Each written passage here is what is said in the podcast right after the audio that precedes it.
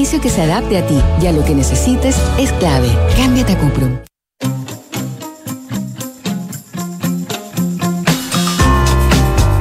Duna presenta Terapia Chilensis con Arturo Fonten, María José Ochea y Pablo Ortúzar. Duna.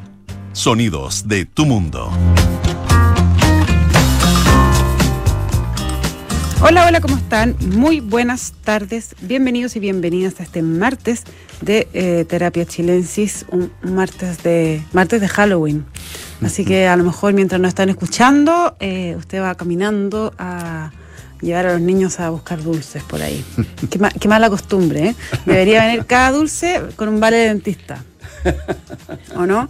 Porque después, además, todos los niños quedan acelerados, no hay como acostarlos el día 31 porque se comen la cantidad de azúcar Sí, quedan- eh, y, y después uno ahí recogiendo papeles, como loco, y pagando cuentas de dentista. Bueno, después de ese legato, los saludo, Arturo Fonten, Pablo Ortúzar, ¿cómo están? Muy bien, muchas gracias. Lo más bien también por acá. Muchas Qué- gracias. Qué bueno, me alegro mucho.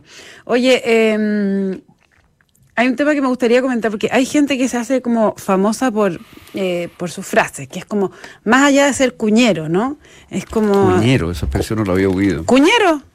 Una persona Sí, pues, cuñera. hay gente, hay gente que es buena para hablar en Sí, no, cuña, ya la entendí que son además un, un gusto para los periodistas entrevistar porque le te arman la, el titular. Mm, Claro, hay gente cuñera, hay gente que no es nada de cuñera y que cuesta una infinidad, porque no hay por dónde. Pero ya, eh, ya había patentado la retroexcavadora, ¿ya? Hace un tiempo, ¿se acuerdan? Y ahora eh, el senador Jaime Quintana, expresidente del Senado, dio una entrevista el domingo en que decía que, eh, que temía un eventual detonante de un nuevo estallido, eh, esta constitución más hacia la derecha. Es decir, lo que estaba diciendo es que si ganara a favor podría haber un nuevo estallido, social, aún mayor que el de 2019, dijo. Ahora, por supuesto que esto ah, causó gran revuelo entre los días lunes y hoy, eh, pero tengo la impresión de que no es la primera persona a la que se lo escucho, o no sé si es algo que, que, que se había dicho solamente bajo cuerda. ¿Qué piensan ustedes? O sea, ya ha- había otras personas de izquierda que habían eh, eh, no amenazado o te- con temor un nuevo estallido, sino considerado que era la, mejor forma de, lograr una nueva constitución eventualmente, ya que, ya que no lograron la que buscaban porque fue rechazada primero y después en la elección perdieron, eh, perdieron en, la elección de, los consejeros. Pero claro, aquí está, esto, esto es la versión en negativo, ¿cierto? No, Stingo y Howe hablaron de un nuevo estallido como algo deseable eh, Mm. y, y ahora Quintana dice que lo teme. Pero, pero la pregunta ahí es, es ¿por qué? ¿Cuál, cuál es el elemento detonante que podría tener eh, este, este, el- la propuesta del, del texto? O sea, eh, eso es lo que me parece me- medio extraño. Lo, lo que se ve respecto al tema constitucional es cansancio, desidia, eh, agotamiento. No, no, no, no hay grandes pasiones encendidas, salvo en ciertos sectores de la élite. Entonces, ¿cómo podría llevar esto a, un- a una nueva crisis? Mm. Sí, a mí me parece que nunca eh, eh, la revuelta tuvo por objeto original, digamos, lo que causó la revuelta no fue un descontento con la constitución. Eh, fue un descontento con los salarios, fue un descontento con la mala atención de salud en los hospitales, de las bajas pensiones, etcétera. Pero no veo yo que, que en la gran marcha pacífica, por ejemplo, hubiera habido muchos carteles, yo por lo menos no los vi, pidiendo un cambio de- constitucional. Eh, la idea de que la constitución podía de alguna manera solucionar estas demandas por mejores sueldos, mejor atención de salud, mejores pensiones, etcétera, me parece que fue una cosa que, que fue un error. Eh, fue un error. Y, y por eso hoy hay tanto desencanto, porque la constitución no podía solucionar esos problemas. Y, y no los podía la antigua, no los podía la de la convención, y no los podía solucionar tampoco, no los podría solu- solucionar tampoco la que se está en este momento discutiendo o aprobando. Me parece. Pero, pero no es solucionar exactamente, sino el, el problema que hay es que el sistema político está trabado y no está funcionando y por lo tanto no está haciendo, no está produciendo decisiones que se orienten a esa solución, sino que está, está constantemente estancado. Entonces, básicamente lo que se necesita era una modificación del sistema político. eh, excepto sectores de la izquierda idealistas que pensaban que uno podía escribir cosas y que cuando uno escribe un derecho llueve del cielo, una especie de maná, cosa que no, no, no pasa, digamos, eh, lamentablemente, porque sería súper fácil tener países muy, muy eh, avanzados y donde todo el mundo estuviera bastante contento, si fuera tan fácil. Pero, pero en el fondo el, estaba eso y el, y, el, y, la, y el otro tema era esto del Estado Social de Derecho, que está de hecho, incorporado en la propuesta actual. Entonces, eh, y la, los, combates y las fricciones que hay hoy día son más bien por temas valóricos y eh, son por, por, razones más bien periféricas dentro de, lo constitucional. Entonces, el, tema, lo, de Quintana es, y a mí me parece un petardo, pero muy con pólvora muy mojada. Yo, leo, por ejemplo, que la firma que a cuatro años del estallido social, cuatro pendientes, nueva constitución, una que nos permita avanzar, pacto tributario, reforma previsional, reforma a las policías, qué sé yo. Bueno, pero como que él ve la constitución muy vinculada, me parece a mí, a, la solución de los problemas que, que la gente manifestó en ese momento. Yo estoy totalmente de acuerdo con lo que tú acabas de decir. Es decir, tenemos un problema de gobernabilidad. Ese problema de gobernabilidad tiene mucho que ver con tener 22 partidos en el Parlamento, que es una bolsa de gato y que hace casi imposible tomar decisiones. Ese es un problema real. Eh, que esta constitución aborda, a mi juicio moderadamente, a mi juicio de una manera insuficiente, pero en fin, pero en la dirección correcta. Ahora, eh, los demás problemas, digamos, eh, yo creo que van por otro lado. Entonces, ¿en qué sentido podría esto producir una nueva, un nuevo estallido? ¿Por qué? Ahora, espérate, a mí me, me, quedó pendiente una duda de algo que tú, tú dijiste. Cuando dices que, eh, que tú crees que no era el camino una nueva constitución. No, no, dije, dije que no era lo que la gente pedía. Ya, que no era lo que la gente pedía, pero eh, es, la solución que se presentó. Y la gente terminó eh, aceptando esta idea y, y, parte del problema que hemos vivido es que se produjeron unas expectativas respecto a lo que un texto constitucional puede lograr ya, entonces mi pregunta, mi pregunta es, visto, visto con la perspectiva del tiempo, naturalmente, eh, ¿fue una mala salida? No, a lo mejor era la mejor salida posible, pero, pero se, se, se presentó, y sobre todo por la clase política, como una especie de desideratum eh, que iba a solucionar problemas que en el fondo tenían raíz económica, porque los hospitales funcionan mal, porque no hay plata, porque la educación funciona mal, porque qué sé yo, las pensiones son bajas, eh, son temas al final económicos. Y me parece a mí que se produjo la sensación de que era cuestión de cambiar la constitución y eso se iba a solucionar. Y eso ya la gente no lo cree, para nada. Entonces, pero nunca lo creyó más bien, o sea, se veía que nunca lo creyó. Nunca fue, pero, pero, pero lo, que sí se esperaba era que la constitución pusiera de acuerdo a las élites políticas, porque se ve que, que ahí es donde está un cuello de botella importante, en esta, esta guerrilla constante eh, y, y, digamos, show de zancadilla, donde al final no se toman decisiones, no vamos para ningún lado, cada presidente borra lo que hizo el anterior. Esa es un poco la, lo que, yo, lo que yo creo que se busca destrabar. Eh, y, no, y parece que no se puede. Entonces, en ese sentido Quintana podría tener razón, pero da lo mismo si, si gana la constitución o si pierde la constitución. Si la clase política no muestra que es capaz de hacerse cargo del país, eh, claro, en el fondo lo que puede venir es que, que los pasen a retiro a todos de una patada.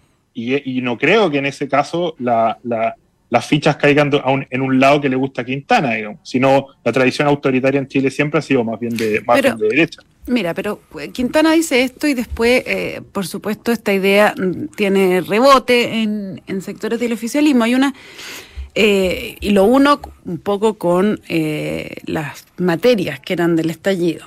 El diputado Daniel Manucheri, socialista, dijo ayer eh, que la propuesta constitucional es un retroceso. El texto que nos proponen es una constitución que busca consolidar los derechos de una minoría, más que una constitución política, parece teocrática, consolida el abuso de las AFP.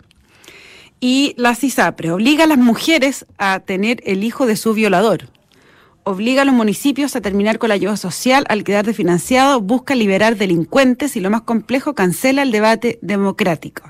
Es una constitución que no cierra el malestar ciudadano, sino que lo incrementa. Es como tratar de cerrar una gotera con scotch. A lo que yo voy es que veo que hay discursivamente una eh, intención quizás de conectar, de reconectar mm. con los temas que, eh, que también están.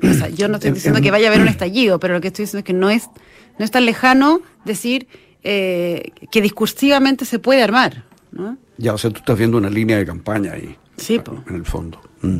Ah, no, sí, Sí, es una veo. minuta rasca y uno la ve por, por la, o sea, la línea discursiva de Manucheri, que, que son un pegoteo de cosas como con muy re poco sentido entre sí, eh, como una teocracia de las FP. Y, y- Pero dice que obliga a la de mujer a política tener- que tenemos hoy día, pero ese es el problema mismo. Mm. O sea, per- eh, políticos como Manucheri son el problema que tenemos en Chile. Y ese problema, que eso es que hay, hay, hay tipos de, ese- de esa calaña en la izquierda y en la derecha, y, y si es que no se logra avanzar a un espacio donde, se, donde esos personajes construyen acuerdos que, que más o menos orienten en los próximos años para el país, los van a sacar a todos. Y, y eso, y eso puede ser obviamente un proceso violento y nos vamos a mover hacia, una, hacia un proceso autoritario que no, pero muy probablemente no va a ser de izquierda. Entonces, a mí- e- estos tipos están jugando con fuego y ellos van a ser los primeros en quemarse, si, el día, es que, es que tienen razón, digamos. No, me parece que esta Caramba. cuña, Mm. esta cuña es bien. Este sí es cuñero, pues Arturo, Mm. para que, para que vayamos entendiendo. Oye, Bueno, pero en todo caso, eh, eh, este tipo de cosas, eh, este clima eh, de leer intenciones en el otro, digamos, eh, ¿cuáles son los límites de esto, digamos? ¿no? ¿Qué- cuán, cuán bien nos hace estar permanentemente leyendo intenciones? Entonces tú niegas y sin embargo te... Bueno, pero esa es la base- es la base de la de fake de la news. Mm. Eh, o sea, por ejemplo, esto de que la Constitución obliga a la mujer a tener el hijo del violador. Lo han negado todos, sin excepción, en todos los discursos del Pleno, los que propusieron la norma al respecto. Hay abogados que han dicho que no, expertos que han dicho no, hay algunos que dicen que esto se podría rediscutir, la O sea, causal, los es tres que- causal- causales, pero de ahí afirmar eso, eso que tú digo, o acabas sea, de leer, es- hay un paso. efectivamente hay una discusión en torno a eso. Sí, ya, pero... y hay una discusión en torno a la eventual interpretación que podría haber. Ya, o sea, pero- esos son, son siete pueblos más allá. Claro, porque es una interpretación que tendría que pasar por encima de lo que dijeron los constituyentes, que es uno de los elementos para interpretar un texto.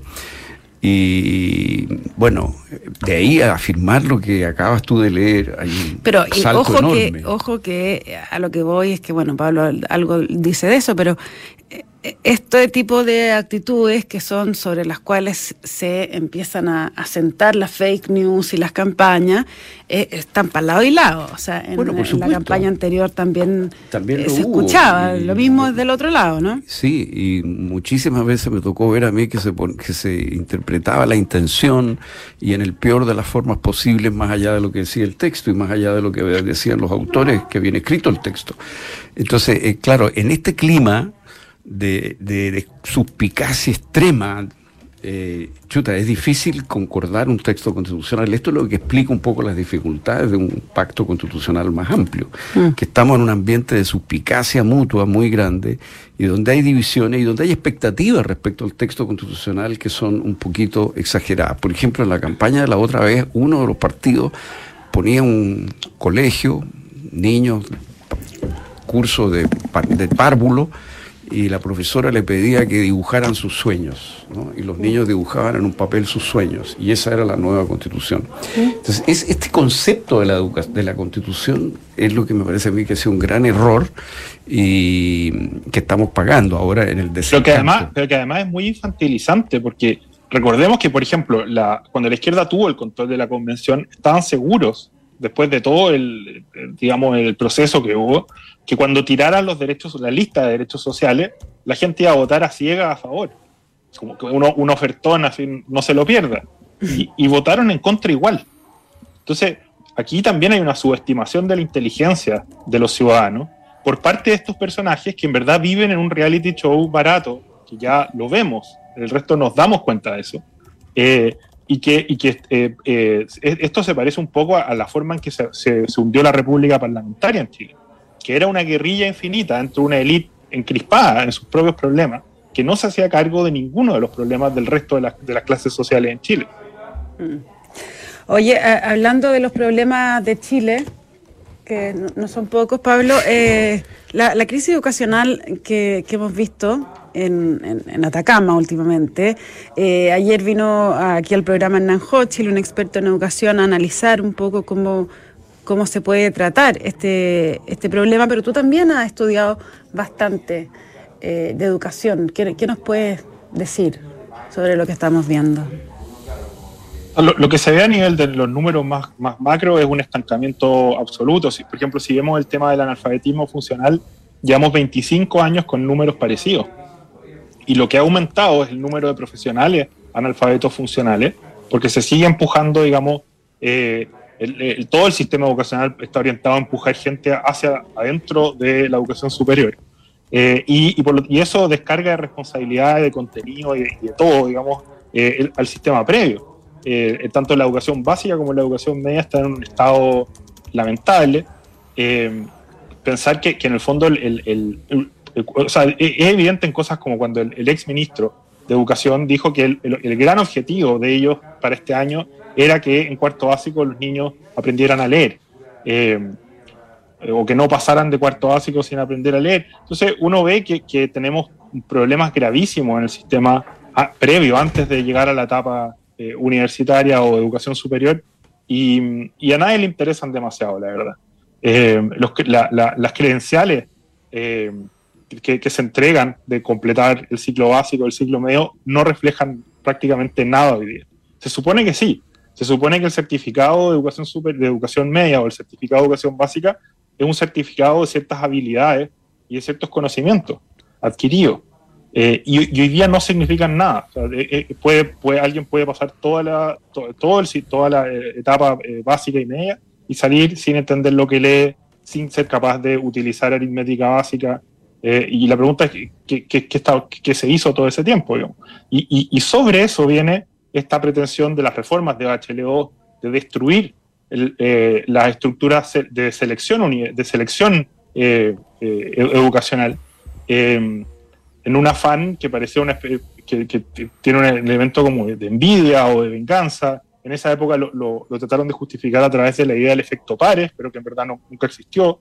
No hay evidencia respecto a eso. Y entonces se destruyó lo poco que había. Y, y, la pregunta es, ¿qué, ¿qué, viene ahora? Porque está, está desfondado esto. Y lo que, se, lo que está pasando en Atacama muestra un Estado que además es incapaz y no le interesa hacerse cargo del problema, cuando se vendió la, la desmunicipalización como, como la bala de plata, justamente. Sí, el, el, eh, el, porcentaje de estudiantes de, las, de la educación pública que está accediendo hoy día a la educación superior ha disminuido, a las carreras competitivas. Eh, y eso se debe probablemente a la destrucción sistemática y deliberada, porque esto no fue un efecto casual, digamos, sino que deliberada del concepto de liceo selectivo. ¿no? Eh, Exacto. ese, ese, fue un, un proyecto. Eh, y se produjo lo que se produjo. Ahora, a eso se agregó la violencia, el desorden, la delincuencia, eso claro, eh, eh, en fin, todo lo que pasó, digamos, o la, delincuencia terrorista, llamémosla, digamos, que, ha habido en los liceos, que ese fue un, un añadido, pero que yo lo creo vinculado, porque me parece a mí que se le quitó a esos profesores, a esa comunidad escolar, su etos, se le quitó su sentido. Ellos se sentían parte de la solución de Chile, por así decirlo, y pasaron a ser vistos como parte del problema. Y eso yo, yo, yo lo vi en esa comunidad eh, eh, que tenían este orgullo del mérito académico. Eh, sentí cómo se desplomaba ese, ese, ese concepto. y yo creo que eso abrió paso a esta frustración medio nihilista que estamos viendo en toda esta violencia en los liceos diplomáticos. Yo relaciono las dos cosas. Sé, por supuesto, que mm. los educadores y los expertos que movieron el fin de la selección no tenían esto en mente para nada, pero sí hay una relación, en el sentido que, por ejemplo, el Instituto Nacional desde su fundación se planteó como un grupo dirigente de un colegio para preparar dirigentes para Chile. O sea, había un, esa idea estaba en el corazón de los alumnos, de la familia, mm. de toda la comunidad escolar, del profesorado. Y eso fue lo que se minó por dentro, eso fue lo que se le dijo, esto no es así. Y, los profesores, pues, cuando uno lee de nuevo lo, que escribieron Atria, lo que, lo que escribieron las personas que escribían con él en esa época, recordemos que Michelle Bachelet presentó el libro El otro modelo, asumiéndolo como modelo para su gobierno. Eh, y, es, una, es una visión de la educación que es prácticamente pura, eh, er, eh, la, educación es, pura reflejo de clase. Los, niños son reflejo de la clase social de sus padres y nada más los profesores no tienen casi ningún rol. Entonces se decía que, esto, que los liceos de excelencia no tenían ningún mérito, ninguna gracia, que eran simplemente elegían eh, hijos que venían de, de, casas que tenían mejor, eh, digamos, capital cultural y que con eso, eh, y lo que ellos aportaban en términos de educación era prácticamente nada. Esa era la teoría. Hubo todo un grupo además- de, de- de- de académicos donde estaba el agua, Educación 2020, qué sé yo, un montón de académicos que estaban en esta, Mario también. idea. Te fijas, esta misma idea. Y la idea era que la selección reproducía eh, las diferencias de clase. La idea era que cualquier exigencia meritocrática tenía ese efecto. Y la idea era que el- el aporte complementario que entregaban los padres en la educación particular subvencionada también tenía por efecto acentuar la segregación por nivel socioeconómico en los colegios. Por eso se Y el rol de los profesores era nulo. O sea, el profesor Claro. tenía prácticamente ninguna relevancia. Así como lo- lo- los, di- lo- los roles directivos, digamos, los directores de colegio, la, la articulación de eso, tampoco tenía ni una relevancia. Entonces, el colegio simplemente los resultados reflejaban, digamos, el nivel socioeconómico, que a su vez reflejaba el nivel cultural de los padres. Esa era un poco la idea. Ahora, cuando se estableció la tómbola, a lo que yo me opuse mucho, pero se, se hizo, tuvimos el experimento. Y resultó que no se alteró para nada la segregación escolar con la tómbola. Para nada. Lo cual indica, tal como nosotros lo planteamos en un libro que escribimos con Sergio Ursúa, que, que la segregación no era causada ni por la selección académica, ni por ni siquiera por el aporte de los padres voluntarios, sino que era causada por el barrio.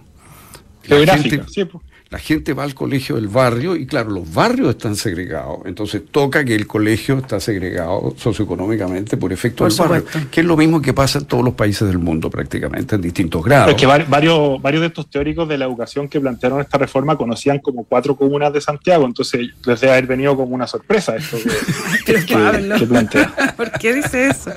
Oye, a mí lo que me, me llama, o sea, bueno, es bien obvio, pero igual me, me- no me deja de sorprender, es que efectivamente, bueno, lo que estamos viendo en Atacama eh, es un proceso que se inició antes de este gobierno, porque tenían que hacer este, este traspaso.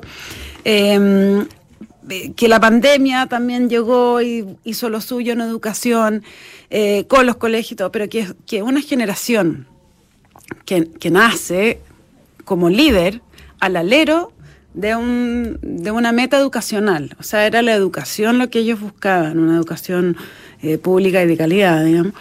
Eh, yo, y hoy estando en el poder, realmente parece que no está en ninguna, por lo menos en el top 5 de prioridades, no está la educación.